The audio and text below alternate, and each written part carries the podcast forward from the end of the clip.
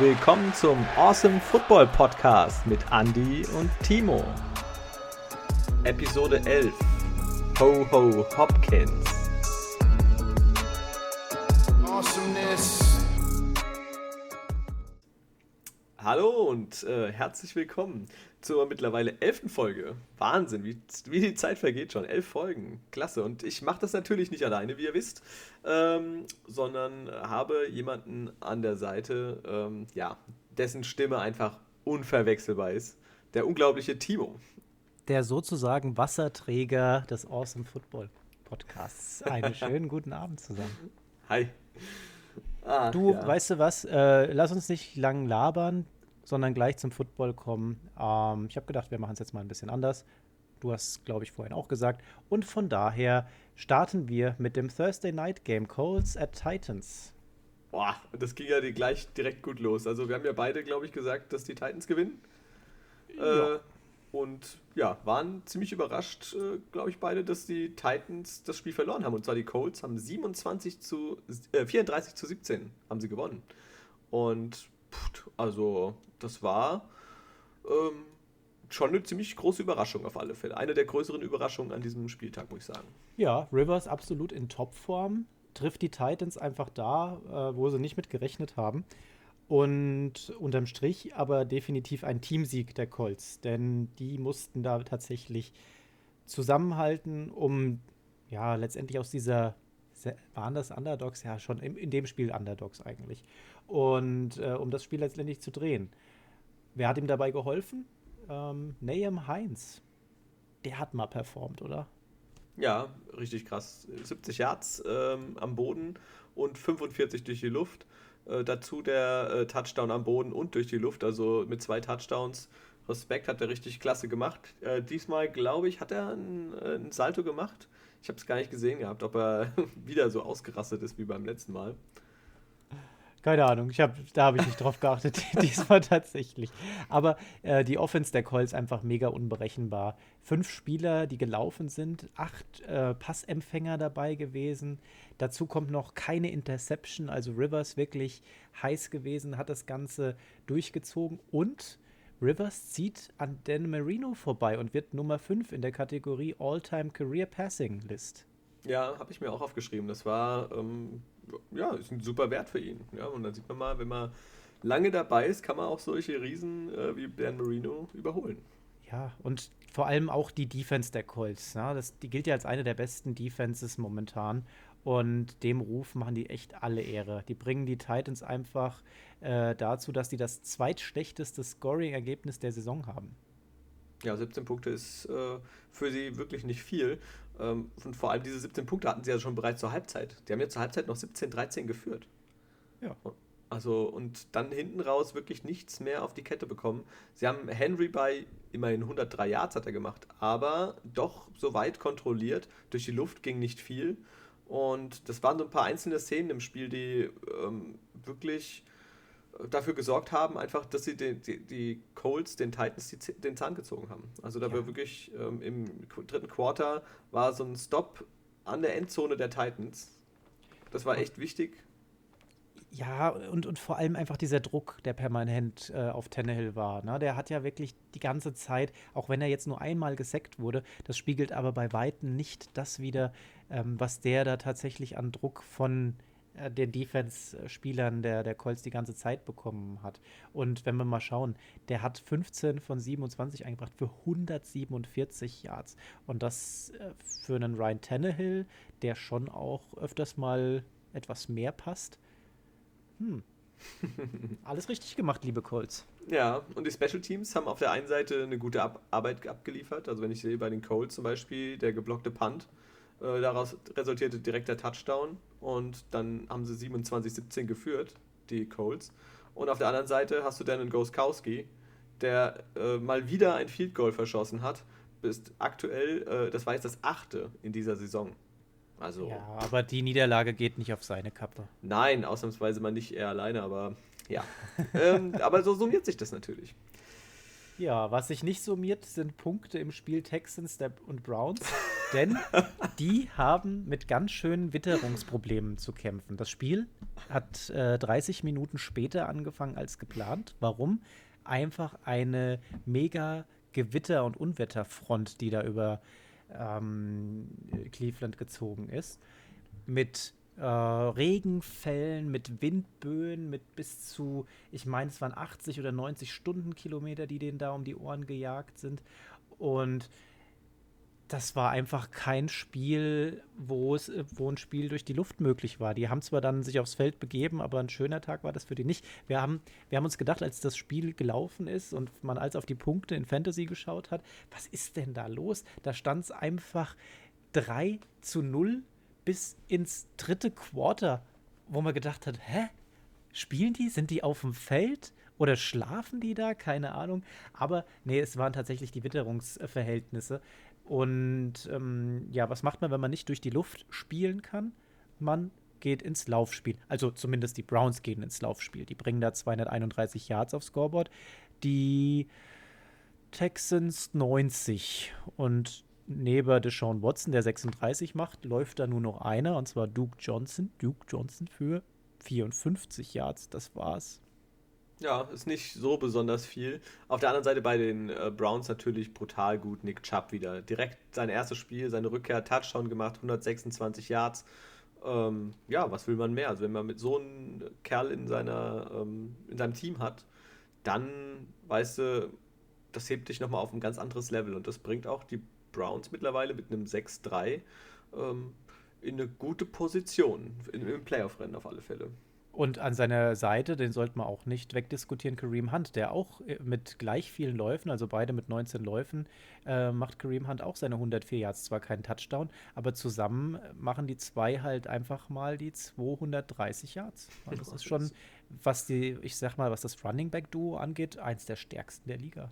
Ja, also da haben sie wirklich äh, zwei richtig äh, starke Running Backs in ihren Reihen. Ähm, ja. Aber man muss auch mal dazu sagen, die Texans die hätten das einfach auch gewinnen können. Ich meine, sie haben 7 zu 10 verloren. Ähm, der Kicker der Texans hat ein Field Goal verschossen. Field Goal äh, verschossen, ja. Fairbain, ja. Ja. Und äh, dann hätte es schon mal 10-10 gestanden. Und dann haben sie einmal an der Goal-Line einen vierten Versuch ausgespielt. Hätten sie auch einfach nur das Field Goal mitgenommen, dann wär, hätten sie das Spiel gewonnen. Oder wären jetzt, auch wenn er vorher das Field Goal verschossen hätte, wären sie so in die Overtime gekommen. So verlierst du ein Spiel mit 7 zu 10 gegen die Browns und ja, die Texans stehen bei 2-7. Wie ja, haben wir da getippt, weißt du das? Da haben wir getippt, beide auf die Browns, beide gewonnen damit. 1 zu 1 steht es gerade. Aber ich möchte da Fairbairn nochmal in Schutz nehmen. Die Witterungsverhältnisse waren schon echt krass. Und bei dieser Leistung, die da gezeigt wurde, das alles auf ihn zu schieben, könnte man machen, würde ich jetzt nicht sagen. Ja, Sean Watson, Sean Watson hat auch versucht, wirklich da wieder das Spiel zu gewinnen. Aber die Browns waren einfach so stark im, im direkten Vergleich, also so stark, wenn man bei 10 zu 7 sprechen kann. Deswegen der direkte Vergleich. Ähm, aber da ging halt einfach nichts. Ne? Die Offense der Texans ist auch einfach zu spät aufgewacht. Die bringen erst bei ähm, 4 Minuten 59, die noch auf der Uhr waren, also sprich ganz am Ende, äh, die ersten Punkte aufs Scoreboard. Also so wird das halt nichts. Ja, ja, wie gesagt, ich, ich glaube nicht unbedingt nur der Kicker, äh, der schuld ist, sondern auch sehr viel am Playcalling einfach, was man hätte anders machen können in der Situation. Aber ja, im Nachhinein ist man immer schlauer. Die, die Texans verlieren und die Browns gehen als Sieger vom Feld. Und im nächsten Spiel ähm, haben gespielt, das Washington Football Team und die Detroit Lions. Und da wurde es dagegen richtig punktreich, denn die Lions gewinnen mit 30 zu 27. Und das in der letzten Sekunde. Da war ja einfach nichts mehr auf der Uhr. ja, das, äh, die Lions haben es da ähm, richtig gut getroffen, muss ich sagen. Also für die letzte Woche ja auch schon. Und jetzt auch wieder hinten raus. Ähm, ja. Was ja, war das Field Goal? 59 Yards am Ende? War das 59? Äh, no, 59 Yards, also er war an der, an der Mittellinie, an der 49-Yard-Linie. Und äh, plus das, ja, 59 Yards entfernt, meine ich. ich Tut mir äh, leid, von den Kicks konnte ich mir nur einen merken aus diesen Spielen und das war der von den Seahawks. Aber da kommen wir später zu. Ja. ja, es war auf alle Fälle eine ziemlich enge Kiste bei Washington gegen äh, Detroit. Und ähm, am Ende sind halt diese sind drei Field Goals gefallen, wirklich innerhalb von kürzester Zeit. Mhm. Und das war schon krass. Also ich hab, wir haben ja vorher uns auch die Spiele so ein bisschen mit angeguckt gehabt und hatten das nur im Ticker und haben, ich glaube, ich weiß nicht, wie stand es denn da? Ich glaube, da stand. Also, die haben 24 zu 3 zwischendrin geführt gehabt, na, wo man gesagt hat: Oh, das Ding ist durch, der Drops ist gelutscht. Und Alex Smith, äh, zwei Jahre nach seiner heftigen Verletzung, diesmal als direkt Starting Quarterback auf dem Feld, ähm, schafft, es, schafft auf einmal eine Aufholjagd. Das hätte keiner für möglich gehalten gehabt, denn die drei Touchdowns, die da folgen, die kommen einfach direkt aufeinander. Und da hat auch die Defense einen ganz großen Teil zu beigetragen gehabt. Die haben einfach zweimal ähm, direkt nach den Touchdown, äh, Touch, äh, erfolgreichen Touchdowns der, der Washington, des Washington Football Teams, äh, haben die da die Lions bei Dritten einfach rausgeschickt. Ja, also die haben nicht geschafft, den, den, den Drive auch nur ansatzweise aufs Feld zu bringen. Und ähm, auf einmal haben wir 2 Minuten 37 auf der Uhr. Smith mit einem super 2-Minuten-Drive, also nimmt da richtig was von der Uhr runter. Ähm, die Lions helfen nochmal mit Strafen. Und dann ist da noch Dustin Hopkins mit dem Field Goal und Ausgleich. Na, den Ausgang dann äh, wirklich in letzter Sekunde, wie du es ja vorhin schon gesagt hast, auch durch ein Field Goal entschieden. Aber das war eine ganz, ganz enge Kiste. Und wen ich da an der Stelle vielleicht auch nochmal hervorheben möchte aus dem Spiel, weil wir jetzt viel über die Washington-Jungs gesprochen haben, der Andre Swift der hat auch mal wieder richtig abgeliefert gehabt. Und zwar kommt er auf insgesamt 149 Yards, 81 Rushing und 68 Receiving Yards. Und verdammt ist der schnell. ja, der macht seinem Namen auf alle Fälle alle Ehre. ja, äh, der Andrew Swift, der Rookie, super eingeschlagen mittlerweile und macht er toll. Also dem macht wirklich Spaß äh, zuzugucken. Und die Lions stehen auf einmal 4-5 und Matt Patricia sitzt wieder ein bisschen äh, sicherer in seinem Sattel, der Head Coach der Lions. Und ich glaube auch, dass äh, Swift hier an der Stelle den Ball demnächst öfters bekommt. Das waren an dem Abend jetzt nur 16 Mal, aber bei dem, was der abliefert und performt, kann ich mir nicht vorstellen, dass es bei so wenigen Snaps bleiben wird, die er bekommt. Ja, mal gucken. So, ähm, wie haben wir da gesetzt? Wie haben wir da gewettet? Da waren wir beide. Nee, du warst bei Washington, ich war bei den Lions und äh, ich gehe da mit 2-1 in Führung. Ah, okay. So ist es. Ja, du Armer, ich habe richtig Mitleid mit dir. Kommen wir zum nächsten Spiel. Knapper als gedacht. Die Jaguars verlieren gegen die Packers wie erwartet, aber nur mit vier Punkten Unterschied. Und Jake Luton macht an sich kein so schlechtes Spiel. Ja, also es war, war okay. Ich meine, er hat so knapp die Hälfte der, seiner Pässe angebracht, 18 von 35, 169 Yards. Ein Touchdown, eine Interception, dreimal gesackt worden. Ähm, man hat gemerkt, da waren einige auch so ein bisschen diese Rookie-Fehler dabei. Klar, ich meine, das bleibt nicht aus. Aber im Großen und Ganzen hat er das solide gemacht. Also es lag nicht zwingend an ihm, dass da dieses Spiel so verloren wurde. Du musst ja auch mal schauen, gegen wen er gespielt hat. Ne? Gegen die Packers, das ist halt schon mal eine Hausnummer. Und dann unter diesen Umständen, denn auch hier haben wir tatsächlich ja, die Witterung, die da mitspielt. Und zwar war es da sehr windig auf dem Lambeau Field. Da sind permanent irgendwie Böen mit 30 Miles per Hour, also ungefähr 50 Stundenkilometer rumgesaust. Und der Einzige, der davon wirklich seinen Nutzen hatte, war Aaron Rodgers. Der hatte im ersten Spielzug im zweiten Quarter Rückenwind gehabt und haut da einfach mal einen richtig tiefen Ball raus auf Marquez, ähm, wie heißt der, Ball des Scantling und daraus wird dann einfach ein 78 Yard Scoring Pass. Ja, also das war schon, war schon stark gewesen.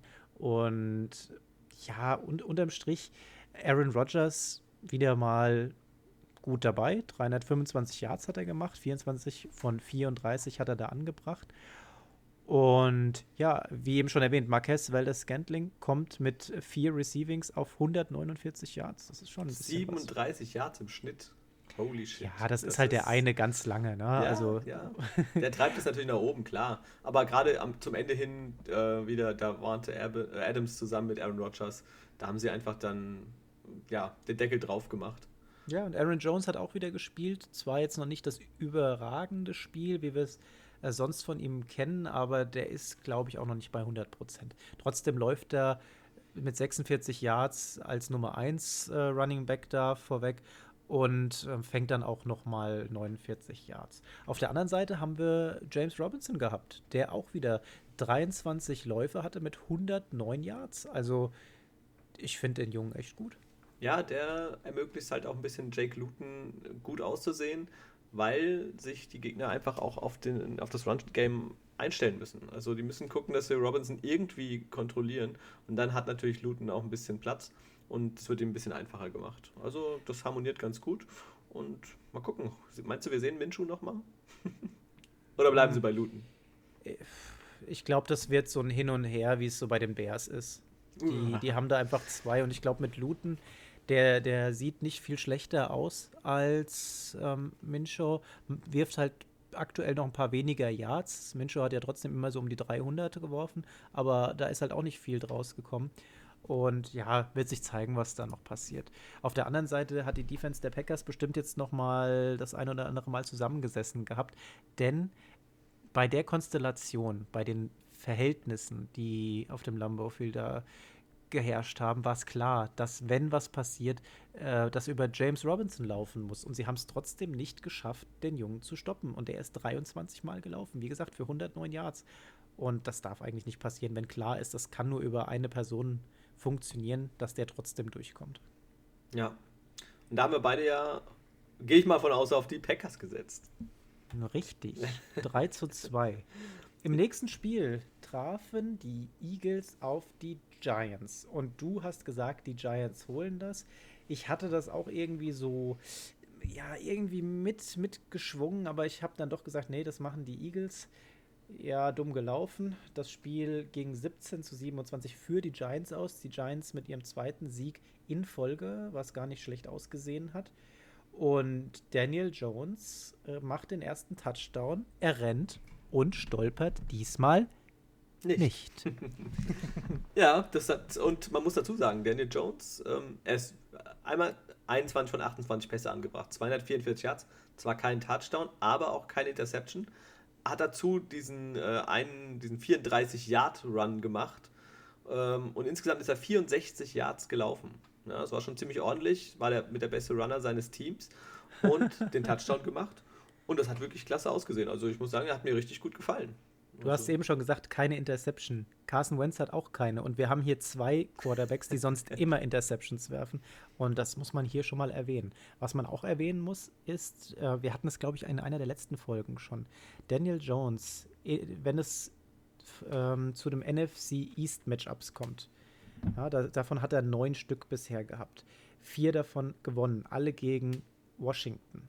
Das heißt, äh, gegen die anderen Division-Gegner einfach immer reingetrollt gehabt. Und der Fluch ist jetzt erstmal gebrochen. Also jetzt gewinnt er auch mal gegen die Eagles. Und ja, die Giants entwickeln sich. Also ich kann nicht mehr ganz so hart auf sie schimpfen, wie ich es noch am Anfang der Saison gemacht habe. Aber ich meine, dafür habe ich auch noch die Jets. das stimmt. ja, die Giants haben tatsächlich das erste Mal gegen die Eagles gewonnen und zwar seit 2016 und ähm, stehen damit nicht ganz unverdient jetzt auf Platz 2, direkt hinter den Eagles in ihrer Division. Und ähm, auf einmal können, ich glaube, ich hatte dich letzte oder vorletzte Folge gefragt, meinst du, die Giants packen, letzte Folge, glaube ich, packen es noch in die Playoffs? Ähm, das ja. darf nicht passieren. Also eigentlich würde ich sagen, aus der Division darf niemand in die Playoffs, ja. aber ich glaube, da mit dem Vorschlag komme ich leider nicht durch. Ähm, was wollte ich noch dazu erwähnen? Die Eagles ohne Third Down Conversion, 0 von 9, das erste Mal seit 2004. Ich finde, das kann man auch mal erwähnen. Ja, das ist schon, schon ziemlich bitter, muss man sagen. Also, und das, obwohl sie äh, gerade mit Miles Sanders, der wieder zurückgekommen ist nach Verletzung äh, und auch mit 85 Yards ein gutes Spiel gemacht hat, aber auch gerade mit Boston Scott. 63 Yards in drei Versuchen da hat er diesen 56-Yard-Run dabei gehabt. Ähm, mega Touchdown. Also der Junge ist so schnell. Also richtig Aber geil. Jetzt, jetzt ziehst du von den 63 Yards, die ja insgesamt gelaufen sind, den langen 56er ab. Dann bleiben da halt einfach nur noch mal sieben Yards mit zwei Verläufen stehen. Hm. Ja, er hat, er hat ja noch einen, einen Pass gefangen für elf Yards. Und also es das, war. Du machst es nicht besser. Äh, doch, es war, äh, wie gesagt, er hat mir ganz gut gefallen. Sonst, ähm, ja, die Eagles, ich fand Carson Wentz wieder mal ziemlich unglücklich, teilweise ziemlich ungenau in seinen Pässen. Das muss man sagen, im Gegensatz zu Jones, da hat er deutlich besser ausgesehen. Und auf der anderen Seite im Laufspiel auch bei den Giants, äh, Wayne Gallman. 18 Läufe, 53 Yards, ist jetzt nicht so besonders ähm, herausragend, aber zwei Touchdowns gemacht. Und er hat wirklich auch so die wichtigen Runs gehabt und hat mir gut gefallen. Also ich finde, er stabilisiert äh, dieses ganze Laufspiel ganz gut, muss ich sagen. Aber wir müssen auch mal sagen, hier spielt ein Team, das 3-5-1 steht, gegen ein Team, das 3-7 steht. Und beide aus der schlechtesten Division in der ganzen Liga. Und nee, ich höre jetzt auf. Im Endeffekt, hier hat einfach der Kaffeesatz gegeneinander gespielt. Ja, und äh, gut, ich glaube, wir haben da schon genug Zeit jetzt mit verbracht. Mehr Zeit hätten sich wahrscheinlich die Panthers gewünscht und zwar in der ersten Halbzeit, denn da stand es ziemlich gut für die ja, die Panthers haben, äh, wie haben sie zur Halbzeit geführt? Das war äh, 17, 17, glaube ich, stand Die haben gleich aufgelegen. Ja, ja, genau, 17, 17. Und ähm, das war ja das Spiel, das haben wir uns zusammen angeschaut. Und das war, muss ich sagen, bis, zu der, bis zur Halbzeit mehr als ausgeglichen. Also Bridgewater hat wirklich der, losgelegt wie die Feuerwehr. Ich glaube, wir waren es elf Pässe in Folge angebracht. Ich glaube, der zwölfte war dann erst incomplete hat er super gemacht, hat sein Team toll angeführt. Tom Brady auf der anderen Seite, muss ich sagen, wirkte anfangs für mich noch so ein bisschen zurückhaltend und nicht ganz so zielführend in seinen Aktionen. Aber gerade zum Ende hin, ich meine, 38, 28 von 39 Pässe angebracht für 341 Yards, drei Touchdowns, keine Interception. Ähm, ja. Und einen hat er noch selbst geholt, Quarterback Sneak. Uh. ja, also dann, äh, deswegen ist er, glaube ich, jetzt auch wieder Spieler der Woche geworden. Ja, hat also, er bekommen. Da, ja. Wen ich aber an der Stelle erstmal erwähnen möchte, denn wir haben hier einen neuen Eintrag in den Geschichtsbüchern der NFL.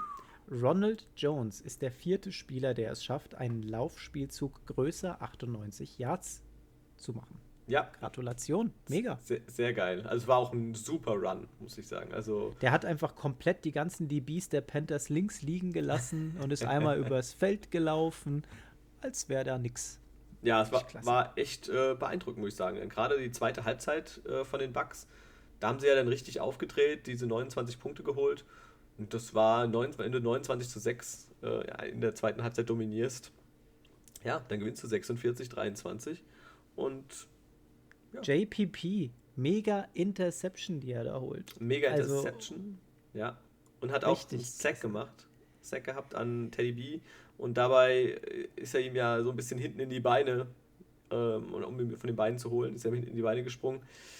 Ja, sah ziemlich unglücklich aus und äh, Teddy Bridgewater musste dann auch äh, das Feld verlassen, war dann auch im Zelt und wir haben ihn auch nicht mehr gesehen. Da war dann äh, PJ Walker, den wir noch teilweise oder wir auf alle Fälle aus der XFL kennen.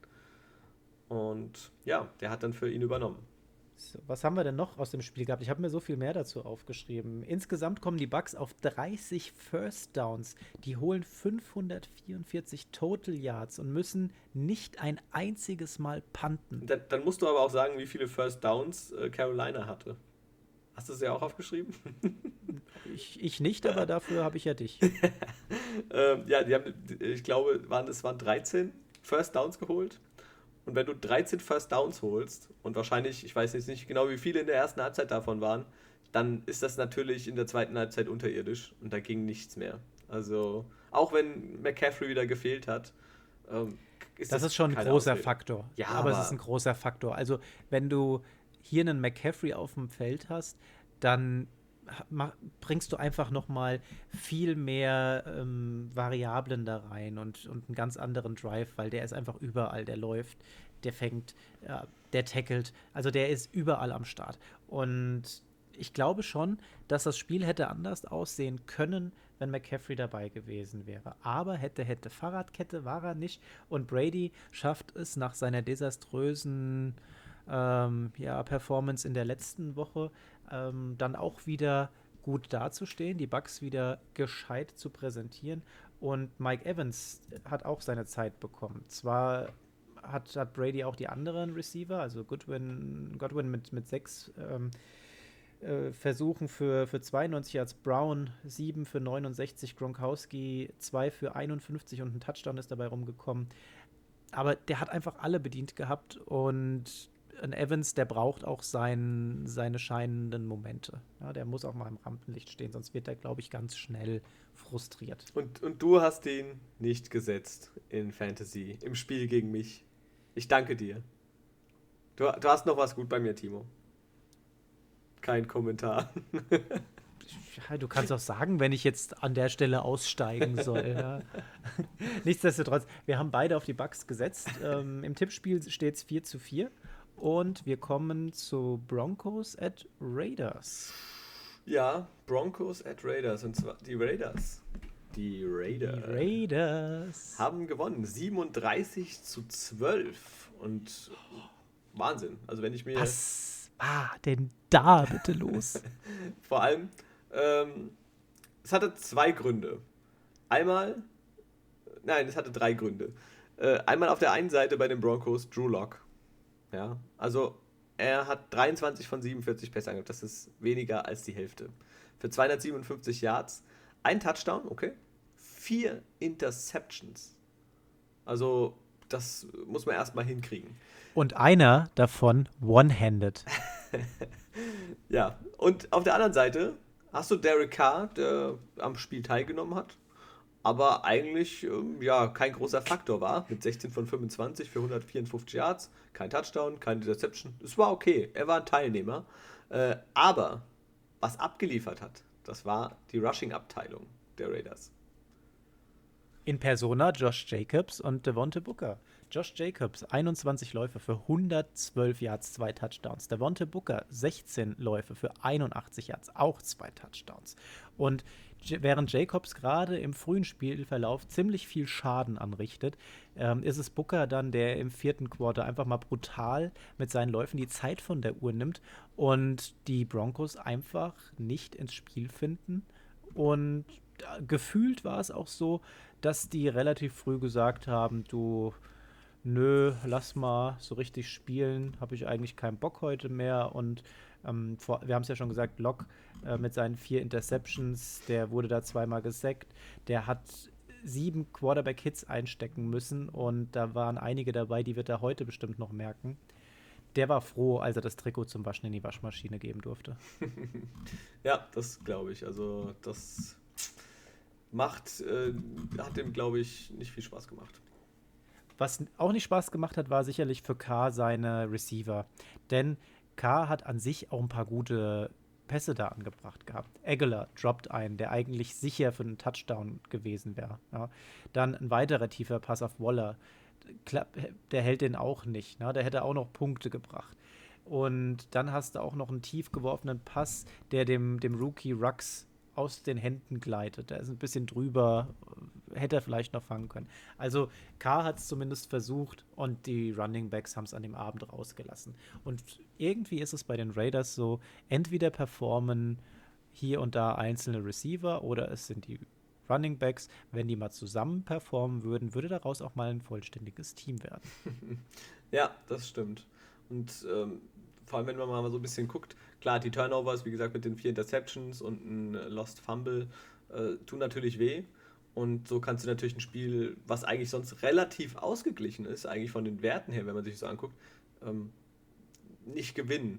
Und wenn du da auch siehst, die Time of Possession, einfach diese Zeit, die die Raiders den Ball hatten, 36,5 Minuten und die Broncos auf der anderen Seite 23,5 Minuten. Also ich meine, ja. Das ist schon mal eine Hausnummer. Ja, also da kann man mitarbeiten und dann ja, haben die Raiders auf alle Fälle auch das Beste und das Maximum draus gemacht und stehen mit 6-3 auf alle Fälle jetzt gut da hinter den Chiefs und sind auf Playoff-Kurs. Wer auch auf Playoff-Kurs langsam ist, sind die Dolphins. Die gewinnen gegen die Chargers 29 zu 21 und Tour, ja, traut sich ein bisschen mehr. Ist ja nicht so, dass äh, wir jetzt da extrem viel gesehen haben. 15 von 25 für 169, aber zwei Touchdown-Pässe. Aber was er gepasst hat, sah zumindest schon mal gut aus. Also klar sind da noch so ein paar Unsicherheiten mit drin, aber die, wie gesagt, die Bälle, die er geworfen hat, waren schon sehr präzise. Ja, hat, hat mir gut gefallen. Also ich hätte das so in der Art und Weise nicht erwartet. Ich hätte eher so in diese in die Richtung von seinem ersten Spiel doch tendiert, aber das war echt ansehnlich. Für mich ist es tatsächlich immer ein bisschen komisch zu sehen, ähm, als Linkshänder, wenn er dann rausgeht und wirft. Das wirkt nicht richtig eigentlich. Also dadurch, dass man sonst nur Rechtshänder überwiegend sieht, ähm, wirkt das wirklich für den Linkshänder immer ein bisschen komisch, wirklich. Also wenn er dann mit der linken Hand den Ball wirft. Aber ähm, er hat das nicht schlecht gemacht. 15 von 25 Pässe, 169 Yards, ist okay. Gerade halt zwei Touchdowns, keine Interception. Also was will man mehr? Ja, aber wer da ganz klar den Ton angibt und wer die Dolphins dahin bringt, wo die gerade sind, das ist einfach die Defense. Die haben einfach wieder mal mega performt. 70 Tackles, 2 Sacks, 5,5 Tackles for Loss, 8 Quarterback-Hits. Also holla die Waldfee. Das ist mal eine Ansage. Ja, die Defense und die Special Teams. Also das ist wirklich das, was in den letzten Wochen richtig gut geklappt hat. Und ja, so können sie in der Verbindung mit einer guten, soliden Offense um Tour herum äh, auch weit kommen. Und jetzt stehen sie 6-3 und sind den Bills auf der Spur, äh, auf den Fersen. Ja. Und jetzt mal gucken. Also Aber ob es dafür reicht, muss ich halt erst nochmal zeigen, weil die Dolphins gehen sehr früh und zwar im Second Quarter schon mit 21 zu 0 in Führung. Und wenn man dann schaut, das Ergebnis am Ende 29 zu 21 für die Dolphins heißt, dass danach tatsächlich dann nur noch mal acht Punkte aufs Scoreboard gekommen sind. Das ist jetzt nicht viel. Bei den Dolphins selbst, äh, Selvin Ahmed, der gut performt hat. Der hat äh, tatsächlich 21 Läufe für solide 85 Yards gemacht, hat einen Touchdown geholt und in der Offense somit ja der auffälligste Spieler. Könnt mir da auch vorstellen, dass, dass wir äh, vielleicht dort auch noch mal ein bisschen sehen, dass der noch mal ein bisschen mehr Gas gibt. Ja, wäre ja schön für die äh, Rushing. Geschichte der Dolphins, äh, denn die haben ja wirklich im Rushing ihre Probleme dieses Jahr. Da passiert ja nicht viel. Also die haben wirklich da bisher, gerade Matt Breeder und wie sie alle Miles heißen, Ga Gaskin. Gaskin, ja, die haben alle nicht so mega abgeliefert bisher. Und vielleicht haben sie da jetzt jemanden, der ein bisschen Druck machen kann und dass sie nicht mehr so ausrechenbar sind durch die Luft, sondern jetzt auch am Boden jemanden haben. Mal gucken. Und der Offense Coordinator, Chen Gailey, macht da einen guten Job. Der hat äh, Tour da ja letztendlich mit rein promotet in die ganze Situation, dass er so weit ist, dass er jetzt seine Spiele bekommt und hilft ihm auch mit diesen kurzen Passspielzügen das Spiel zu gewinnen. Na, also er weiß schon, der ist noch nicht bei 100 Prozent, der muss noch lernen, der muss erst da reinfinden. Aber ja, also ich weiß nicht. Wenn du, wir haben auf der anderen Seite haben wir Justin Herbert. Der hat sein schlechtestes Spiel, sage ich mal, seiner Karriere. Ne? Der wirft äh, 187 Yards, damit die wenigsten in seiner jungen Karriere, aber der ist ja auch ein Rookie. Und hm, ich finde, im direkten Vergleich ist Herbert schon wesentlich kompletter. Ja, er spielt schon länger, aber überleg mal, wie der seit dem ersten Tag, wo er einfach reingeworfen wurde, gespielt hat. Das sieht einfach noch mal ein Stück besser aus. Ja, der ist ein richtig kompletter Anführer, muss man sagen. Also ich bin auch echt beeindruckt, wie er auftritt. Und dem guckst du gerne zu. Du weißt, der, klar, der wirft auch mal eine Interception. Das kann passieren. Der geht aber Risiko. Der geht für sein Team und das klappt. Also, ich bin guter Dinge, dass die Chargers da ihren zukünftigen Franchise Quarterback gefunden haben.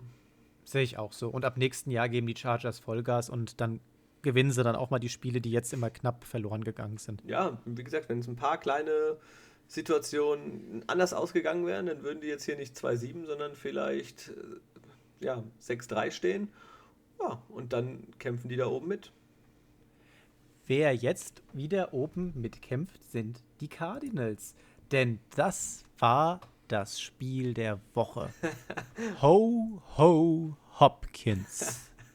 ja, Wahnsinn. Also ich glaube, das hat wahrscheinlich jeder Football-Fan in den sozialen Medien mitbekommen.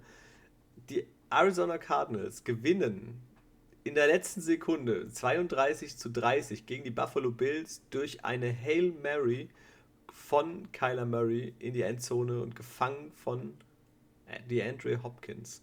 Der und da sind Wahnsinn. drei Verteidiger drum. Wie ging das? Ja. What the fuck? Es, wie ging das? Es, es, gibt dieses Bild, wie, sein, wie alle quasi diesen Ball berühren und er am Ende einfach mit seinen Handschuhen den Ball runterzieht und in der Endzone landet. Wahnsinn. Also besser und souveräner kann man das nicht spielen. Und vor allem, sie haben richtig smarten Move gemacht eigentlich, die Cardinals. Sie haben ja 32-30 geführt. Es gibt da nachher noch ein, ähm, ein, ein PAT, Point After Touchdown. Und um kein Risiko zu gehen, dass da nichts noch schief geht, ja, dass der geblockt wird und vielleicht irgendwie in die Endzone getragen wird und es danach 32, 32 steht, äh, haben sie diesen PAT abgekniet. Also. Habe ich noch nie gesehen.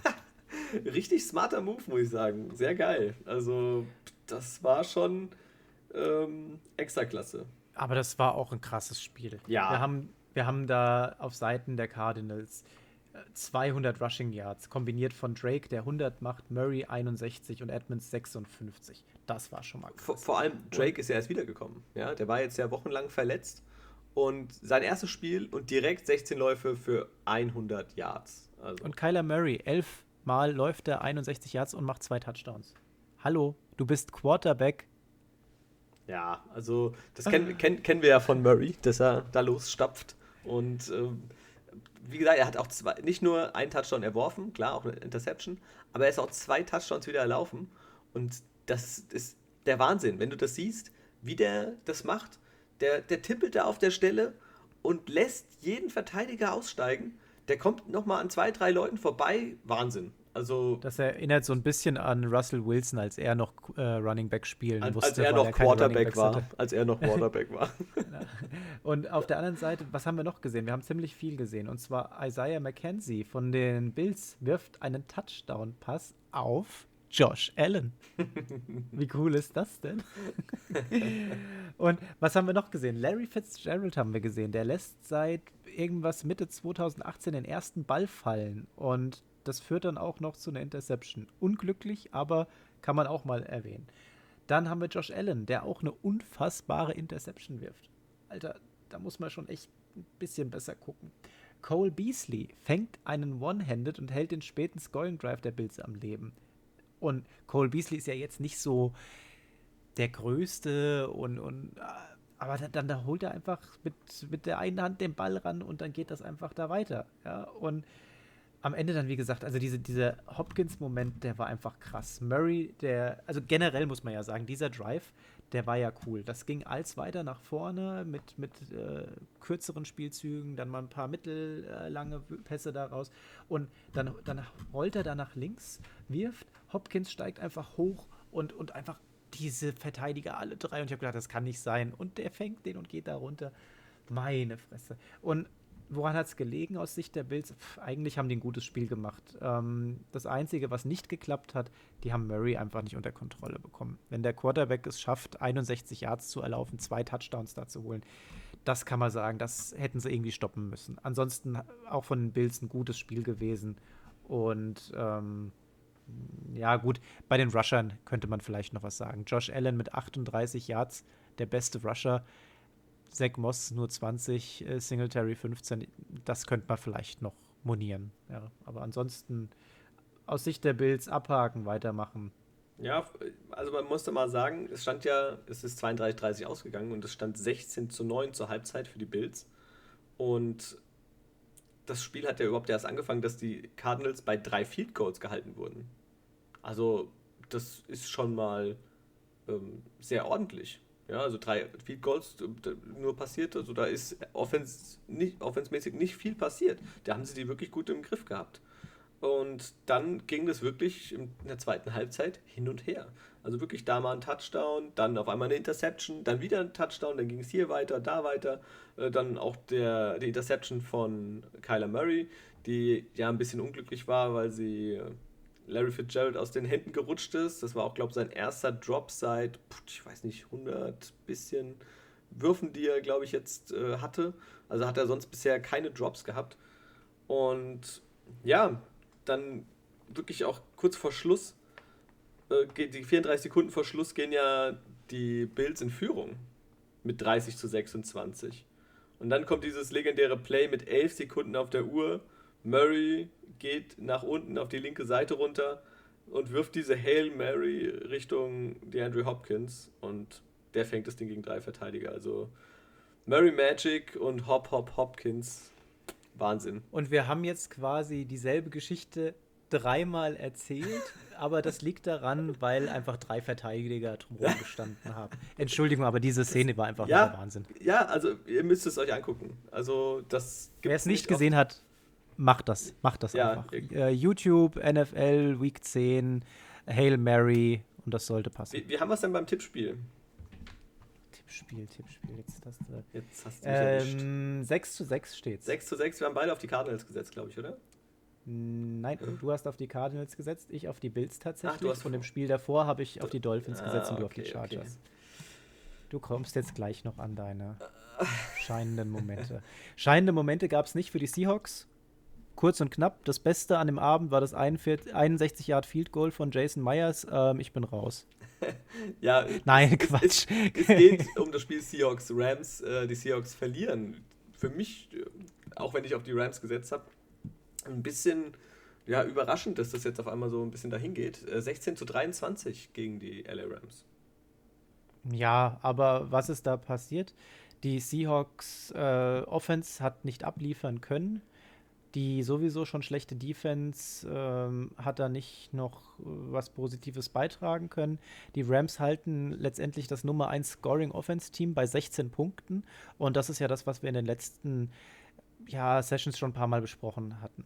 Das Wichtige für die Seahawks aktuell ist es tatsächlich, die geballte Offensivpower nach vorne zu bringen und zu punkten. Und zwar mehr zu punkten, als es das gegnerische Team schafft, denn die eigene Defense, die ist einfach so löcherig wie ein Schweizer Käse. Was haben die Rams gemacht? Die haben Wilson permanent unter Druck gesetzt. Die haben ihm nicht die Zeit gegeben, sein sonst so intelligentes Spiel aufs Feld zu bringen.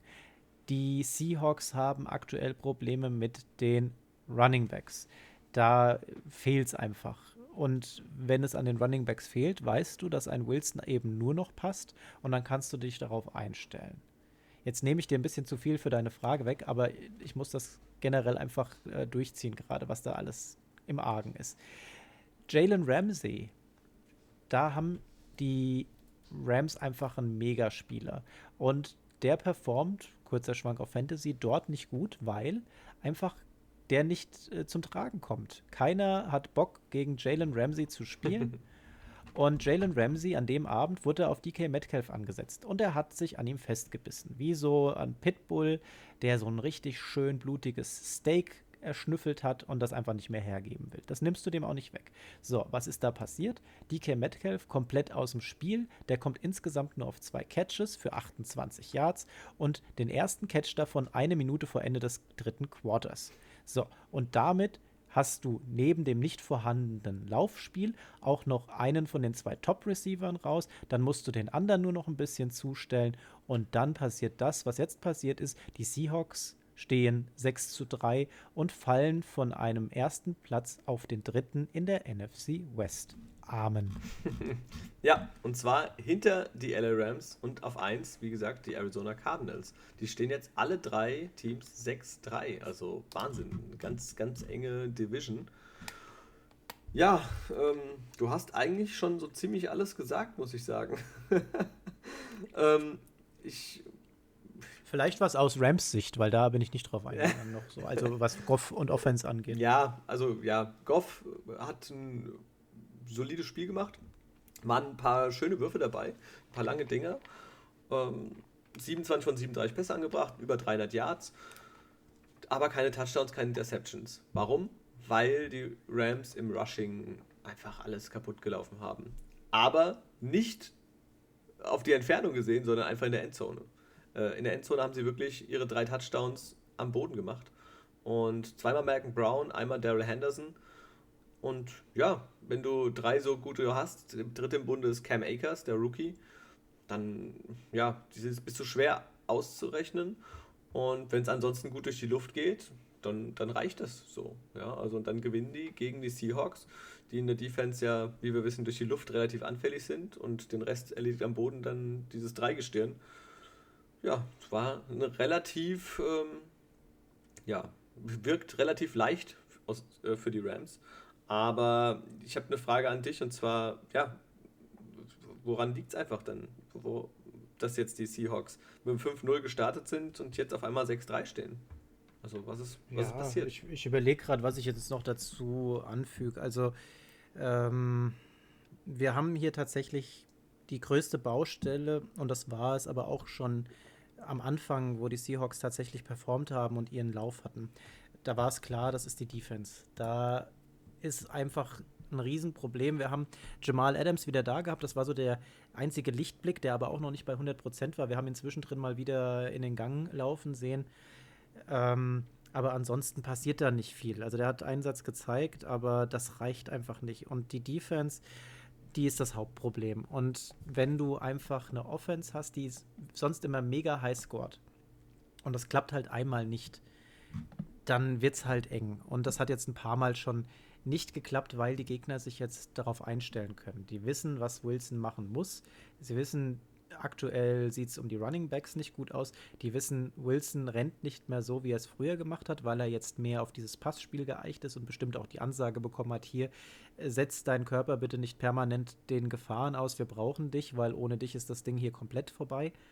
Und dann weißt du als gegnerischer äh, Defensive Coordinator genau, was du machen musst. Du musst schauen, dass du ihm dann äh, öfters auf die Füße trittst, dass du ihm Druck machst, sodass er schnell werfen muss und ähm, auch nicht mehr so die Übersicht behalten kann hier und da. Wir haben ja auch ähm, in den letzten Spielen und auch diesmal sind ja zwei Interceptions dabei gewesen und da sind Dinger dabei gewesen, äh, so über die letzten Spiele verteilt, wo man gesagt hat, boah, das ist kein Russell Wilson, das hat er früher nie so gemacht und äh, ja, aber wenn du einfach kein, keine Variablen hast, du kannst das Spiel nicht mehr so schön offen gestalten mit, mit Mischspielzügen, mal laufen, mal äh, passen, das ist einfach das Hauptproblem, das jetzt hier genommen wird. So, und dann hast du einfach so einen Spieltag, wo du dann auch noch eine Mannschaft hast, die eine ziemlich starke Defense haben. Und dann hast du so einen Ausnahmespieler wie Jalen Ramsey, der einfach einen von seinen Hauptreceivern komplett aus dem Spiel nimmt, weil wir wissen, wie Metcalf spielt, wir wissen, ähm, wie athletisch der ist, wie schnell der ist. Und wie gesagt, zwei Catches für 28, das kennt man von ihm nicht.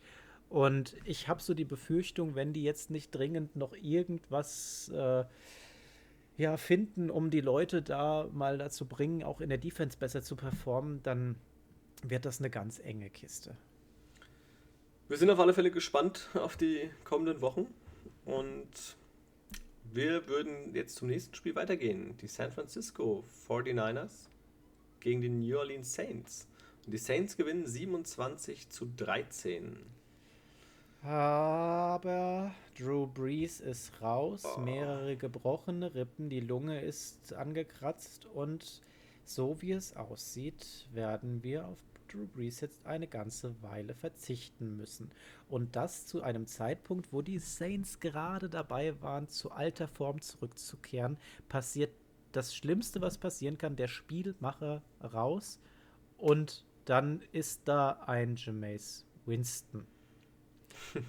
ja, er hat sich ja die Augen lasern lassen, äh, bevor er zu den Saints gekommen ist. Vielleicht hat es was gebracht. Äh, James Winston, bekannt aus der letzten Saison. Bekannt aus der Serie. Nein, äh, bekannt aus, von der letzten Saison, von den Tampa Bay Buccaneers. Ähm, der Mann, der es geschafft hat, über 30 ähm, Touchdowns zu werfen, was respektabel ist, über 5000 Yards, aber auch über 30 Interceptions. Äh, und das ist ein unglaublicher Wert, das gab es noch nie in der NFL. Und der ist jetzt der Backup der New Orleans Saints und der musste dann auch letztes Spiel schon zum Ende hin übernehmen. Hat es geschafft, keine Interception zu werfen. Und ja, aber der hat, was hat er gemacht? Sechs von zehn, irgendwas in der Richtung. Also ja, aber der hat nicht, der hat tatsächlich nicht so viel da aufs Feld gebracht. Er hat 63 Yards gemacht boah, nee. Also das Ding ist halt, das ist kein Vergleich. Also wir haben da tatsächlich, ich bin da kein großer Fan von dem Winston, muss ich sagen. Bei den Bucks hat er mich nicht überzeugt und jetzt, jetzt muss er mal scheinen, mal sehen, was er macht. Er hat den Vorteil, er hat einen Alvin Kamara Und der hat einfach auch schon die Mannschaft getragen, als die ganzen Receiver weg waren. Mal sehen, ob Alvin Kamara die Mannschaft tragen kann mit, mit einem Winston als Quarterback. Ich bin gespannt. Ähm, denn, denn so ein Breeze, das ist halt nochmal eine ganz andere Ausnummer. Nicht nur, das, was er raushaut, äh, wie er performt. Guck mal, der hat diesen Hit gefressen, ne? Und dabei brechen ihm die Rippen. Dabei wird seine Lunge erwischt. Und was macht der? Der steht trotzdem noch auf dem Feld und bringt zumindest die erste Halbzeit zu Ende mit gebrochenen Rippen. Also entweder ist der so voller Adrenalin gewesen oder einfach nur komplett wahnsinnig. Ja, vor allem, es ja. hieß ja wohl, dass er das über die letzten zwei Wochen schon hat. Also er hat jetzt bei dem natürlich nochmal einen Hit eingesteckt, wo wohl mehr passiert ist. Aber er hat wohl schon mit angeknacksten Rippen im letzten Spiel sogar gespielt. Und ja, jetzt Lunge kollabiert, ähm, ist er natürlich erstmal raus. Er hat zwar jetzt auch, glaube ich, getwittert, dass er natürlich das beste Ärzteteam um sich herum hat und dass er schaut, dass er schnell wieder fit wird. Und es wäre auch ihm und den Saints zu wünschen, aber wir haben letztes Jahr schon mal gehabt, dass er für fünf Spiele raus war. Teddy Bridgewater hat übernommen und den kennen wir mittlerweile alle ähm, jetzt von den Carolina Panthers. Der hat seine Zeit genutzt. Fünf Spiele, fünf Siege und hat so seine Bewerbung bei den Teams hinterlegt und ist jetzt Starter. Aber Winston ist kein Bridgewater. Ja, mal gucken. Vielleicht mit gelaserten Augen, wer weiß, was passiert ist. Ja, aber wir haben ja trotzdem, wir haben ihn ja schon spielen sehen in der zweiten Halbzeit. Und der wurde überwiegend mit kurzen Passspielzügen ähm, ausgestattet. Zwei Pässe gehen dann äh, über die elf Yards hinaus und beide dann auch noch incompleted. Das heißt, diese ganz kurzen Dinger, die haben dann geklappt. Alles drüber hat jetzt nicht geklappt. In der Red Zone haben wir ihn auch ein paar Mal gesehen. Da macht er keine gute Figur. Da tänzelt er so ein bisschen hin und her. Äh, sein Riesenvorteil ist einfach, dass er da wirklich diesen Elvin Kamara hat. Und ähm, der erläuft zwar an dem Tag nur 15 Yards, macht aber damit die zwei Touchdowns. Ja, das heißt, du kannst dir damit ausrechnen, da wo es eng wurde, hat er dann vorne gestanden und die Punkte gemacht. Dann haben wir noch einen Taysom Hill. Der hat auch hier und da mal übernommen und zwar überwiegend bei den Third Downs. Warum passiert das? Naja, Taysom Hill läuft auch. Der hat 45 Yards gemacht im Laufspiel. Hat dann auch mal einen gefummelt. Lass mal jetzt mal nebenhin. Aber was sagt dir das denn, wenn du den Taysom Hill bei den Third Downs reinnimmst? Das heißt, bei diesen Spielzügen vertraust du deinem Backup-Quarterback anscheinend nicht. Hm, ja, oder du bist schwerer auszurechnen. Ich meine, das ist ja so ein Allzweck, so ein, so ein Schweizer Taschenmesser und er kann selber gehen. Er kann den Ball werfen. Er kann den Ball tief werfen. Ähm, der blockt auch mal für seinen Running Back. Also bei dem weißt du nie, was er wirklich macht. Also grundsätzlich ist das keine, keine schlechte, in keiner schlechten Situation. Ich sage jetzt nicht, dass das Hill schlecht ist, ne? aber ähm, das zeigt einfach, normalerweise bringst du beim dritten nicht permanent na, noch, noch jemand Neues mit rein. Das machst du mal, um die Gegner zu überraschen, fertig. Das ist jetzt einfach mehrfach passiert. Und ähm, Wer aber abgeliefert hat, das war die Defense. Die mussten abliefern, das haben sie gemacht. Zwei Sacks, äh, elf äh, Tackles for Loss, acht Quarterback-Hits, ähm, die zwei Interceptions durch Jenkins und Robinson. Echt cool gemacht. Mullins wurde permanent unter Druck gesetzt. Und wenn die Defense es schafft, so zu performen wie jetzt gegen die 49ers, die geschwächt sind, wenn nicht komplett zerstört sogar, dann ist es so, dass sie noch nicht ganz aus dem Rennen sind. Dann kann die Defense es vielleicht schaffen, ähm, diesen Verlust von Breeze in irgendeiner Art und Weise zu kompensieren. Aber da müssen die schon wirklich richtig Gas geben und das über die nächsten Spiele. Bei den 49ers kann man, denke ich mal, generell sagen, Mullins trotz der zwei Interceptions einen relativ passablen Job gemacht. Der hat ja einfach seine 24 von 38 für 247 angebracht, einen Touchdown, ähm, zweimal gesackt worden, wie gesagt, zwei Interceptions geworfen. Und ähm, wer bei denen aber eine Hauptrolle spielt, ist ganz klar Brandon Ayuk der hat auch wieder gezeigt, dass sich der Quarterback da komplett auf ihn verlassen kann. Der fängt sieben äh, Bälle für 75 Yards und macht einen Touchdown damit. Und wenn die 49ers irgendwann mal wieder voll äh, auf der Höhe sind, dann wird Ayuk, das Kernteam der Receiver, auf jeden Fall nochmal positiv aufwerten. Ja, der ist auf alle Fälle ja jetzt schon derjenige, der am meisten gesucht wird. Er hat ja 14 Targets gesehen, hat die Hälfte seiner Bälle gefangen ordentliche 75 Yards, ein Touchdown, das macht, ist schon nicht schlecht. Im Run-Game, da hat er einen Versuch gehabt für minus 8 Yards, das ging ein bisschen in die Hose, aber ansonsten war ja eher so ein bisschen der Lichtblick eigentlich in, diesem, in dieser 49ers Offense. Ähm, auf der anderen Seite nochmal ganz kurz bei den Saints, äh, über einen, den wir noch bisher gar nicht gesprochen haben, Michael Thomas hat gespielt, ähm, sieben Targets gesehen, nur zwei Pässe gefangen äh, für 27 Yards. Also das kennt man eigentlich so auch nicht von ihm. Und äh, da bleibt mal abzuwarten, wie er jetzt in den nächsten Wochen sich äh, wieder ja, zurückmelden wird. Ob das wieder der alte Michael Thomas wird. Die Frage ist, ob er überhaupt der alte Michael Thomas bei den Saints werden möchte. Weil so äh, wie die Gerüchteküche da brodelt und, und wie er sich verhält, hm, weiß ich nicht, ob er noch sehr lange bei den Saints bleiben wird. Aber Sanders macht einen guten Job da. Das ist jetzt klar, du würdest eine Nummer 1 verlieren, aber ich glaube, das kannst du kompensieren. Wir schauen mal. Und wir haben ein weiteres Spiel und zwar ging es für die ungeschlagenen Pittsburgh Steelers gegen die Cincinnati Bengals. Ja, und du hast ja letzte Woche noch gesagt, werden die Bengals das erste Team sein, die jetzt da einen Sieg holen? Antwort: Nein. ja, äh, deswegen haben wir ja auch beide auf die Steelers gesetzt gehabt. Ähm, 36-10 haben sie gegen die Bengals gewonnen. Und äh, ja, also ich muss sagen, ich habe mir ich habe mir das Spiel in der langen Version angeguckt gehabt und mir kam es teilweise so vor, als wenn die Steelers eigentlich ständig nur in Ballbesitz wären und die Bengals gar nicht. Wenn ich mir dann die Statistik angucke, dann haben sie beide fast auf die Sekunde genau gleich viel äh, Balltime gehabt und beide gleich viel die Zeit gehabt. Also das ist 29,3 äh, 29,5 Minuten zu 30,28 Minuten. Also es war minimaler Unterschied. Ähm, wo ich sage, okay, krass, das kam mir so jetzt von den Downs und so weiter alles nicht so vor. Also hätte ich nicht gedacht. Ja, und das, und das, das, obwohl die Steelers gar kein Laufspiel hatten. Die sind gesamt nur auf 44 Yards gekommen. Davon macht Connor die 36. Ansonsten ging da halt einfach alles durch die Luft. Und das unterstreicht einmal mehr, wie wichtig Ben Russelsberger für dieses Team ist. Und wir haben ja letzte Woche schon diesen Schockmoment gehabt, wo er äh, sich da ans Bein greift und, und humpelt und wo alle gesagt haben, ah, bitte nicht, denn wenn Big Ben da raus ist, dann wird es für die Steelers unangenehm. Ja. Denn dann wird es in dieser Offense ganz anders aussehen.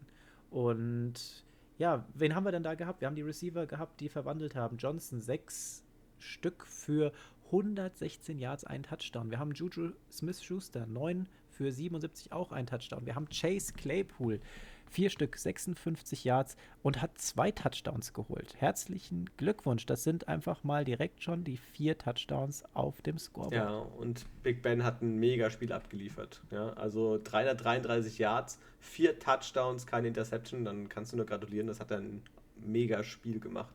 Auf und die Defense. Also, ich weiß jetzt nicht, ich wollte jetzt nicht weggreifen, aber die Defense hast du doch bestimmt auch auf dem Schirm. Defense muss man bei den Steelers sowieso grundsätzlich immer auf dem Schirm haben. Ja.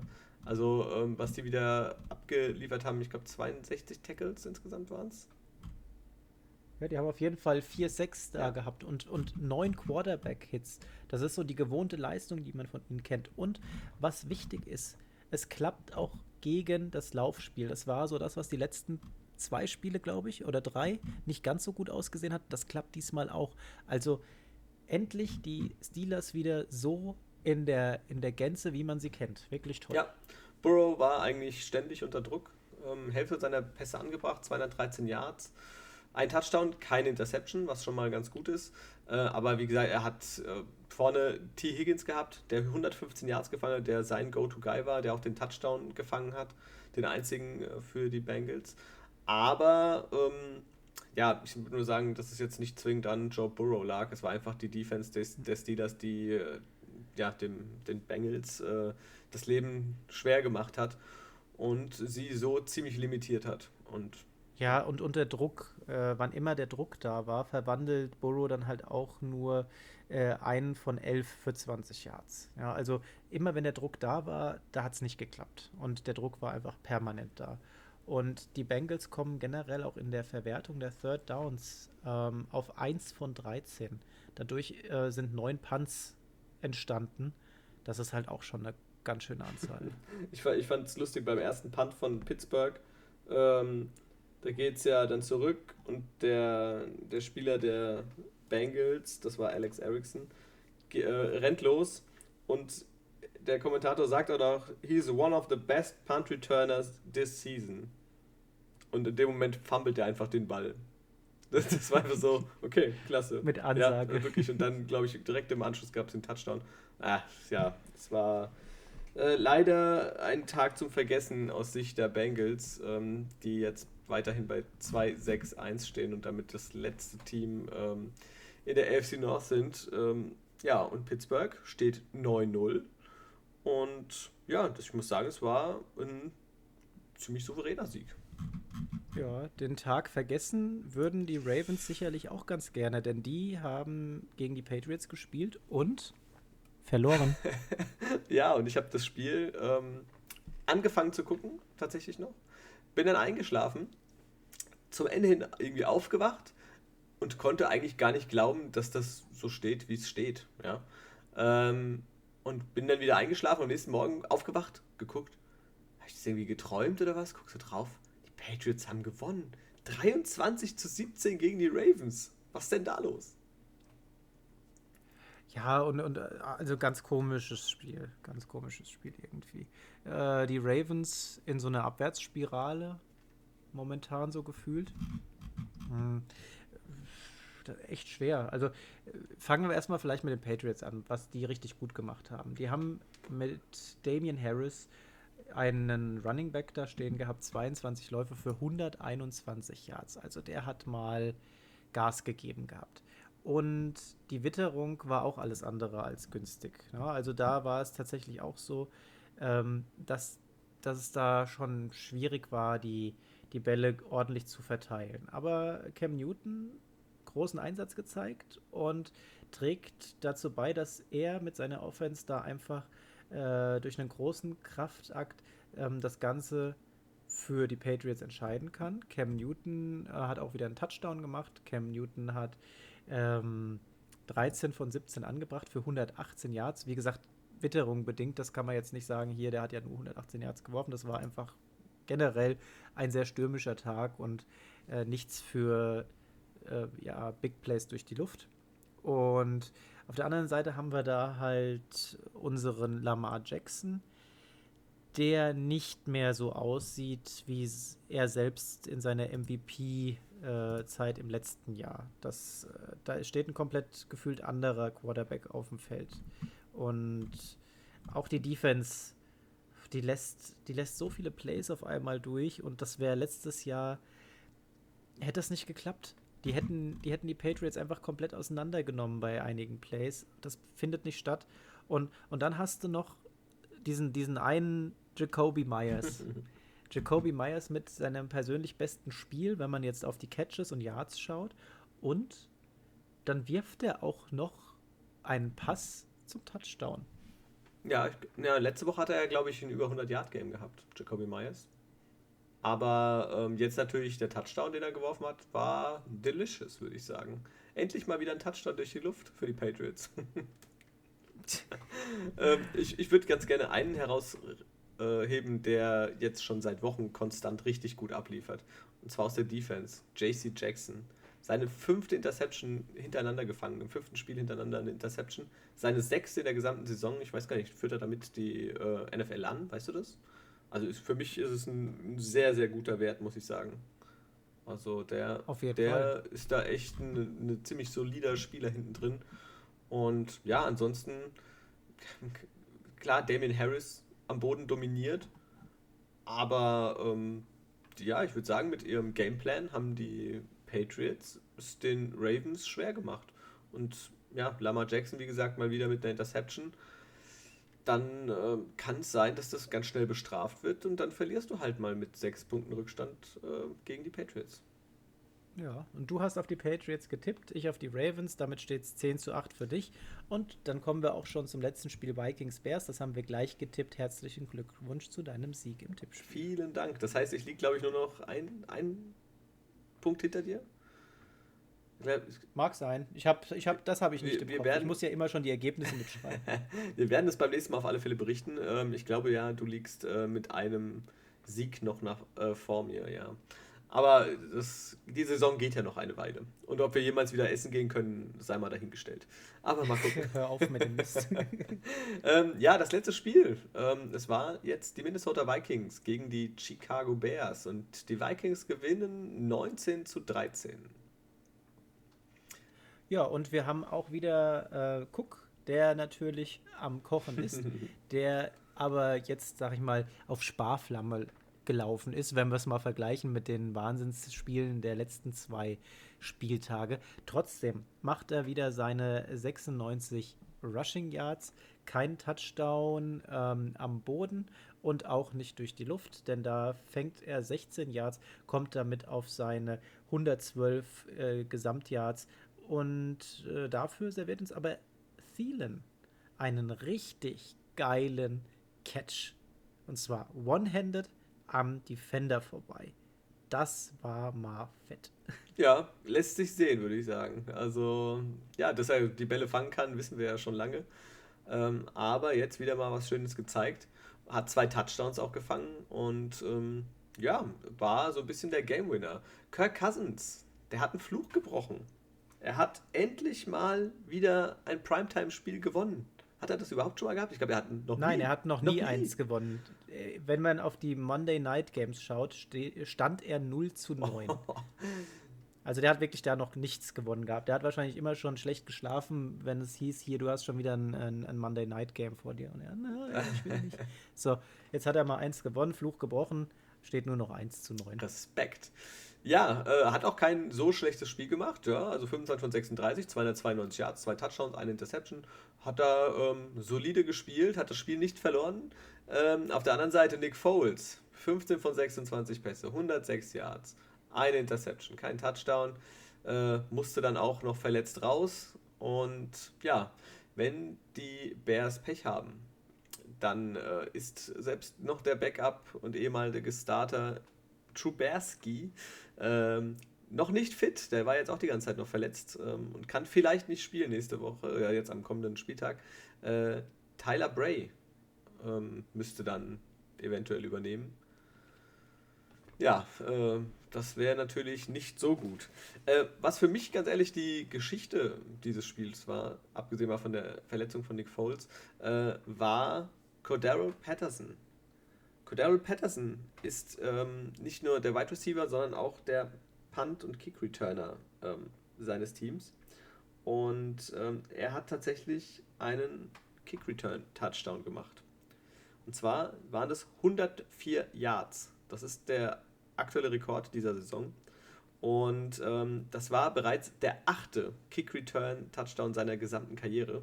Und damit ist er ähm, Rekordhalter zusammen mit den äh, ja, ehemaligen Spielern Leon Washington und Josh Cripps. Ja, also achtmal einen Kick-Return zu schaffen in seiner Karriere ist schon äh, eine richtige Hausnummer. Und der hat ihn mit eingestellt. Was ich noch gut fand, war die lustige Entscheidung von Kirk Cousins. Äh, nicht, die Inter nicht die Interception an sich, die er auf Khalil Mack quasi geworfen hat, sondern die Aktion danach. Da meint er, er stellt sich dem Mac einfach mal in den Weg. Schlecht, schlechte Entscheidung. so. Und also er, er geht auch, er, er läuft auf Mac zu und nimmt die Schulter runter. Mac nimmt auch die Schulter runter. Mac steht noch, Cousins nicht. Autsch. Was, was denkt er sich da? Naja, hat er in dem Moment wahrscheinlich nicht viel drüber nachgedacht, aber. Ja, ich stelle mich doch nicht so einem Mac einfach in den Weg, wenn der mit voller Karacho hier auf mich zurennt wie so ein D-Zug. Also, hör mal. nee, sollte man, sollte man nicht machen, wenn man äh, Quarterback ist. Aber er hat alles getan für sein Team. ja, die Vikings gewinnen 19 zu 13, knapper als es eigentlich äh, sein müsste, denn die Vikings hier tatsächlich das bessere Spiel. Und wer die Vikings, Vikings Offense, äh, Neber Cook halt, und äh, also schließen wir mal Cook aus, der sieht immer äh, ganz gut aus, was das Spiel angeht. Aber wer ansonsten die restliche Offense ziemlich gut aussehen lässt, ist die Bears Offense. Tja. Ja, wir sind durch. Spiele sind abgehakt. Spiele sind abgehakt ähm, und wir kommen zu, unseren, zu unserem Player of the Week. Da haben wir vorhin gar nicht drüber gesprochen vor der Folge, gell? Nö. Dann lassen wir uns mal überraschen. Timo, was ist dein Player of the Week? Oder sagen wir dir noch nicht? Wollen wir den auf Instagram veröffentlichen? Play, Play of the. Nein, also den, den Player veröffentlichen wir auf, auf Instagram, denke ich mal. Aber das ergibt sich, glaube ich, an sich schon. Ähm, wir fangen, äh, wie wir es sonst auch immer machen, mit dem Top of the Week an. Und das ist bei mir dann ähm, sind die Steelers mit Big Ben. Die stehen 9-0. Die sind jetzt wieder ähm, präsenter, sowohl in Offense als auch in Defense. Ähm, klar kann man sagen, ja, die sind jetzt noch schon wieder präsenter. Die stehen 9-0. Ja, aber die haben die letzten zwei Spiele schon etwas gestrauchelt gehabt, wenn man da mal genauer hingeschaut hat. Das war jetzt nicht der Fall. Das war ein souveräner Sieg und für mich definitiv äh, ein Top-Moment dieser Woche. Ja, ähm, Top of the Week, also wie gesagt, die, die, wie du schon sagtest, die Steelers kann man definitiv nehmen mit der 9-0-Start. Äh, ich habe mich äh, jetzt für die Patriots entschieden so als positive Überraschung für mich auch die, war das so die Überraschung dieses Spieltags, äh, der Sieg gegen die Ravens. Und ja, deswegen sind es für mich die New England Patriots. Und der Flop of the Week. Möchte ich nicht drüber sprechen. das heißt, für dich sind es die Seahawks? Ja. Ja, äh, ich bleibe tatsächlich bei dem Spiel, was ich gerade schon angesprochen hatte, sind es die Ravens. Also ich hätte, habe zwar auf die Patriots gesetzt, aber ich hätte es nicht gedacht, dass die Ravens sich das so, ja, die Butter vom Brot nehmen lassen und dann verlieren. Also habe ich nicht so wirklich mit gerechnet, 100%. Deswegen hm. Flop, die Ravens. Die Szene der Woche, ich weiß nicht, ich glaube, da gibt es eigentlich nur eine, oder? Hail Murray und Ho Ho. Hopkins. Hopkins. Einfach zu geil. Also da gibt es ja. kein Links, kein Rechts, das ist das, ist das Ding. Ja, ja, auf alle Fälle. Wer was anderes sagt, ist der Imposter. um es mal in Among Us-Sprache auszudrücken. Timo, ähm, wir haben ja äh, auf unserer Instagram-Seite ein Power-Ranking veröffentlicht. Wir haben sogar Kommentare mal drunter bekommen. ja, beim letzten Mal war es ja auch schon so.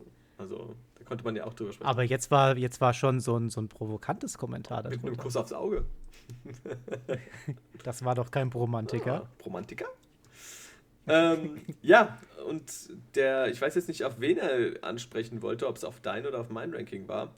Musst du gewesen sein. Meins ist absolut nachvollziehbar. Absolut, ja. Weil äh, du hast ja bei dir auf der 1 äh, nach wie vor die Chiefs und ja. nicht die Steelers. Nein, also die beiden äh, tatsächlich für mich auf 1 und 2. Ähm, warum? Die Steelers stehen 9-0, ja, und die haben auch ein gutes Spiel gezeigt, ja.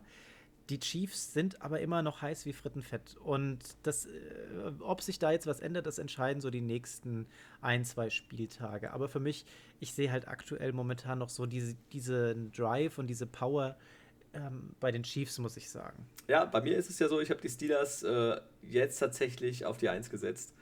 Und ich habe lange hin und her überlegt. Ich wollte erst zwei Einsen machen, ähm, weil das wäre auch verdient. Aber ich meine, sie stehen 9-0 und das kommt nicht von ungefähr. Jetzt die Bengals, ja, klar, es sind nur die Bengals gewesen.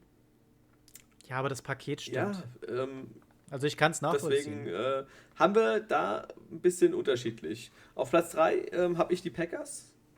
Ja. Du auch, ja, da sehen wir das ähnlich. Auf Platz 4 haben wir beide die Bugs. Genau, und die müssen jetzt mal zeigen, dass sie kontinuierlicher abliefern können. Dann äh, ziehen die wahrscheinlich sogar noch an den Packers vorbei. Ja, die pendeln bei mir immer mal so ein hoch, ein runter, ein hoch, ein runter. Äh, jetzt sind sie wieder auf der 4. Ähm, auf der 5 habe ich bei mir die Saints. Auch ohne Drew Brees habe ich gesagt, okay, mal gucken, was der, der Lutschfinger James Winston da jetzt äh, anrichtet. Äh, ja.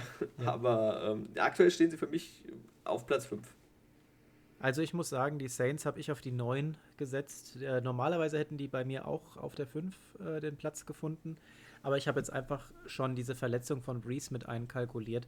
Und ich denke, dass wir da ja schon, schon ein anderes Spiel sehen werden. Und ich bin momentan noch nicht so positiv gestimmt, dass ich sage, die Saints können das halten, was sie jetzt in den letzten Zügen ansatzweise gezeigt hatten. Auf Platz 6 haben wir beide die Arizona Cardinals. Sie sind von dir von der 10 hochgerutscht auf die 6, bei mir von der 9 auf die 6.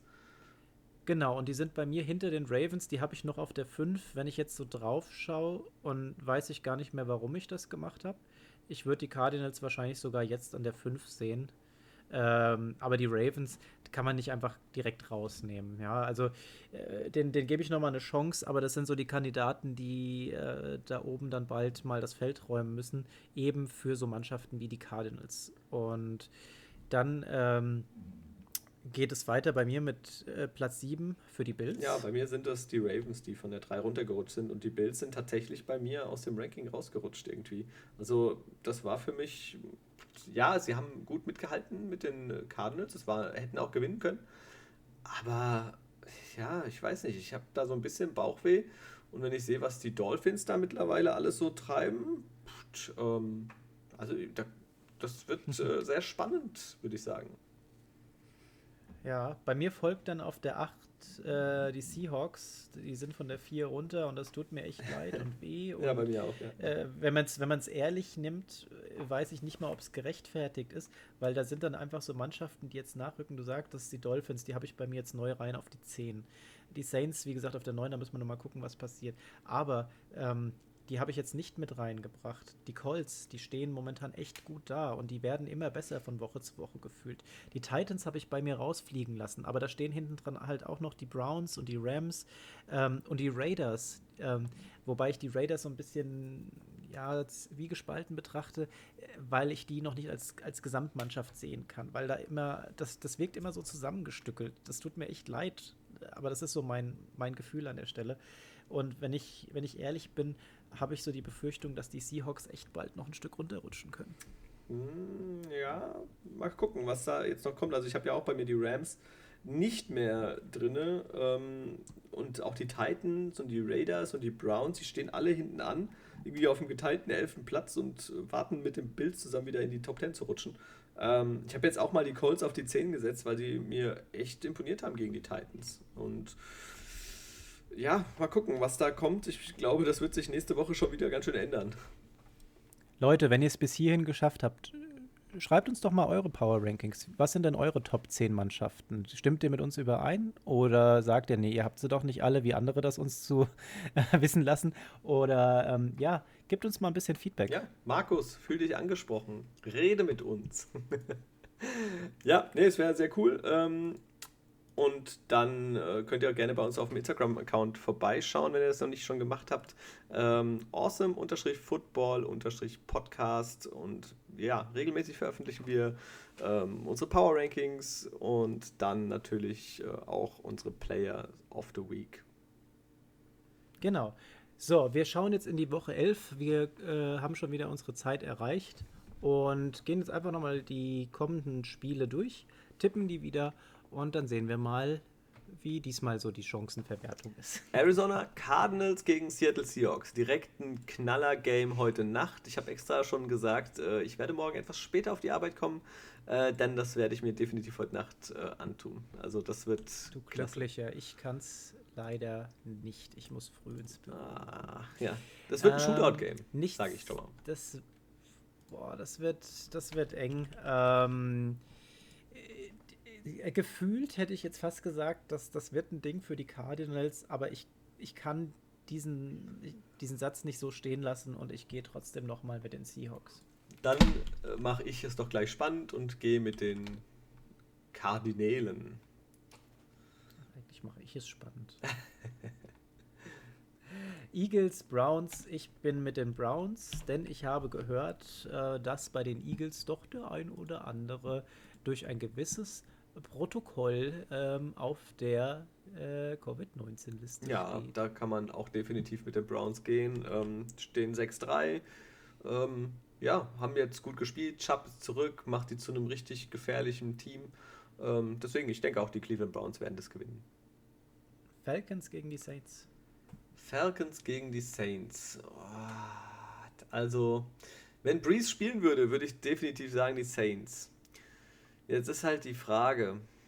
Ich, ich denke, die Falcons werden sich auch schwer tun gegen die Secondary der, der Saints, die gut ausgesehen hat. Ridley ist auch questionable. Komm, jetzt geh mal mit deiner Mannschaft. Soll ich mit den Falcons gehen? Ich, und ich gehe mit den Saints, auch wenn ich da nicht so ganz dran glaube. Dann, dann kaufe ich ein, äh, ein, ein, F, ein F für Falcons. Für Falcons ja. Perfekt. Deine Bengals spielen gegen Washington und ich gehe für Joe Burrow. Ja, dann werde ich doch auch mit meinem Team gehen. Ähm, ich denke auch, dass die Bengals da gute Chancen haben, den dritten Sieg dieses Jahr einzufahren. So, jetzt sag mir mal kurz, bevor ich das nächste Spiel tippe, Spielt McCaffrey? Ich kann es dir ehrlich gesagt nicht sagen, ob er ähm, spielt oder ob er nicht spielt. Ähm, weil wenn er spielt, dann ist es immer ein dickes Pro für die, die Panthers. Aber wir gucken noch mal, was steht denn hier so? Ja, das, das, gilt es jetzt zu klären, weil davon mache ich tatsächlich ähm, meine Entscheidung abhängig, aber so wie es aussieht, ist ja, er out. Ich habe es auch gerade gesehen gegen die Lions. Ja, wobei für mich ist es sorry, aber für, äh, ich, ich denke mal, Teddy Bridgewater wird spielen. Ich hoffe. Also ich würde jetzt tatsächlich auch äh, den Lions diesen Credit geben, äh, nicht den Lions, den Panthers diesen Credit geben wollen, ähm, weil die wirklich ein gutes Spiel gezeigt haben und das auch ohne McCaffrey. Und die Lions sind halt auch mal so eine Wundertüte. Soll ich. Also aktuell steht wohl auch Teddy B ziemlich auf der Kippe. Ähm, komm, ich gehe mit den Lions. Ja. Steelers, Jaguars. Die Frage Steelers, Jaguars, ja, der, der war Titans gut. at Ravens. Titans at Ravens, das ist schon wieder jetzt so ein richtig enges Ding. Und äh, da ist ja eine Revanche offen. Die Titans haben ja in den Playoffs letztes Jahr den, die Baltimore Ravens den, den ersten Seed äh, rausgeworfen. Äh, und ich sage, die Tennessee Titans gewinnen. Ich gehe mit den Ravens. Patriots at Texans. Patriots at Texans. Das äh, wird auch ein interessantes Spiel und ich denke, dass die Patriots ähm, da auch gute Chancen haben werden. Ja, sehe ich genauso. Oh, wir gehen beide mit den Patriots. Ja. Dolphins, Broncos, das holen die Dolphins. Ja. Tour äh, größer Lock, würde ich sagen. so, Jets, Chargers. Und jetzt kommt Herbert mal zum Schuss und wird die Jets einfach mal vom Platz Ja, fliegen. das wird ein plus 350 Yard Game für Herbert. Also da, da wird er ordentlich wieder absahnen können. Dann kommen wir Packers Colts. Packers Colts. Ähm, wird interessant. Hast du schon eine Tendenz? Ja, ich gehe für die Packers. Gehst du für die Packers? Also ich denke mal, auch im Gesamtpaket sind die Packers wahrscheinlich das stärkere Team. Ja, ich, ich würde auch mit den Packers gehen. Ich denke, Aaron Jones wird ähm, stärker zurückkommen als jetzt im letzten Spiel. Wird gut. Vermute ich auch. Cowboys, Vikings. Vikings. Cowboys, Vikings. Hm. Ja, die Vikings sind halt gut drauf. Jefferson hatte ja auch wieder ein über 100 Yard Spiel, das haben wir gar nicht erwähnt gehabt. Ähm, ja, also ich gehe auch mit den Vikings. Skull. Chiefs und Raiders. Chiefs, Raiders? Oh, jetzt muss ich mal überlegen, was haben wir denn unterschiedlich getippt? Nicht das, das, das, das, das Zünglein an der Waage. Nee, wir haben 1, 2, 3, 4. Bisher vier Stück unterschiedlich. Oh. Weil die Raiders haben ja das erste Spiel diese Saison gegen die Chiefs gewonnen, tatsächlich. Ich weiß nicht, ob sie es nochmal schaffen. Aber ich sag einfach mal, die Raiders gewinnen das. Uh. Ja. ja. Ja gut, du hast auch zwei andere sicherere Spiele. Ja, ja mal gucken. Rams at Bucks. Ich glaube, Brady knüpft nochmal an die Leistung an und die Bucks holen das. Ja, die Defense könnte Goff schon ziemlich ähm, Bauchschmerzen bereiten. Auf der anderen Seite Aaron Donald, ähm, der freut sich sicherlich auf Tom Brady. Aber ich denke auch am Ende werden die Bucks das Spiel gewinnen. Eine Stunde 23. Vielen Dank fürs Zuhören. Es war mir eine Ehre, hat wie immer Spaß gemacht. Ich wünsche euch eine angenehme Woche. ja, äh, Wahnsinn. Ich dachte am Anfang, wir sind eigentlich ganz gut in der Zeit ähm, und jetzt sind es wieder eine Stunde 23. Ähm, ja, wenn ihr uns bis hierher gehört habt, dann hat es euch hoffentlich genauso viel Spaß gemacht wie uns. Und ähm, ja, wie gesagt, guckt heute Nacht das Spiel Battle of the Birds ähm, Teil 2. Äh, Cardinals gegen Seahawks. Tut euch das an, das wird äh, ein super Spiel werden. Und ja, dann danke ich euch fürs Zuhören und wünsche euch viel Spaß, schöne Woche und bis zum nächsten Mal. Ciao. Tschüss.